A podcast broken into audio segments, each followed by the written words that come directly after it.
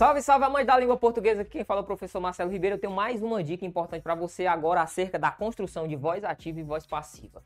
Veja comigo o um exemplo. Eles realizaram um trabalho. Esta forma aqui, como que ela se apresentaria na voz passiva? Vamos comigo? Bora lá.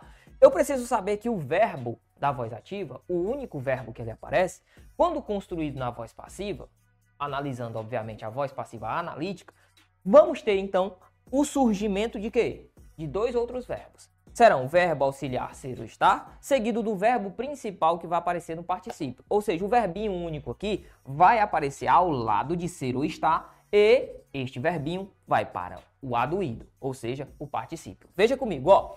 Quem era o objeto direto da voz ativa vai se transformar no sujeito. A voz passiva.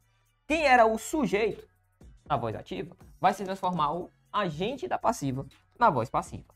Então, quem que é aqui o termo que vai mudar de posição? O objeto vira sujeito. Então, o trabalho, ó, o trabalho. Nota, o verbo realizaram foi realizado. Tranquilo, Marcelo. O trabalho, neste caso, foi realizado. Por quem? Por eles.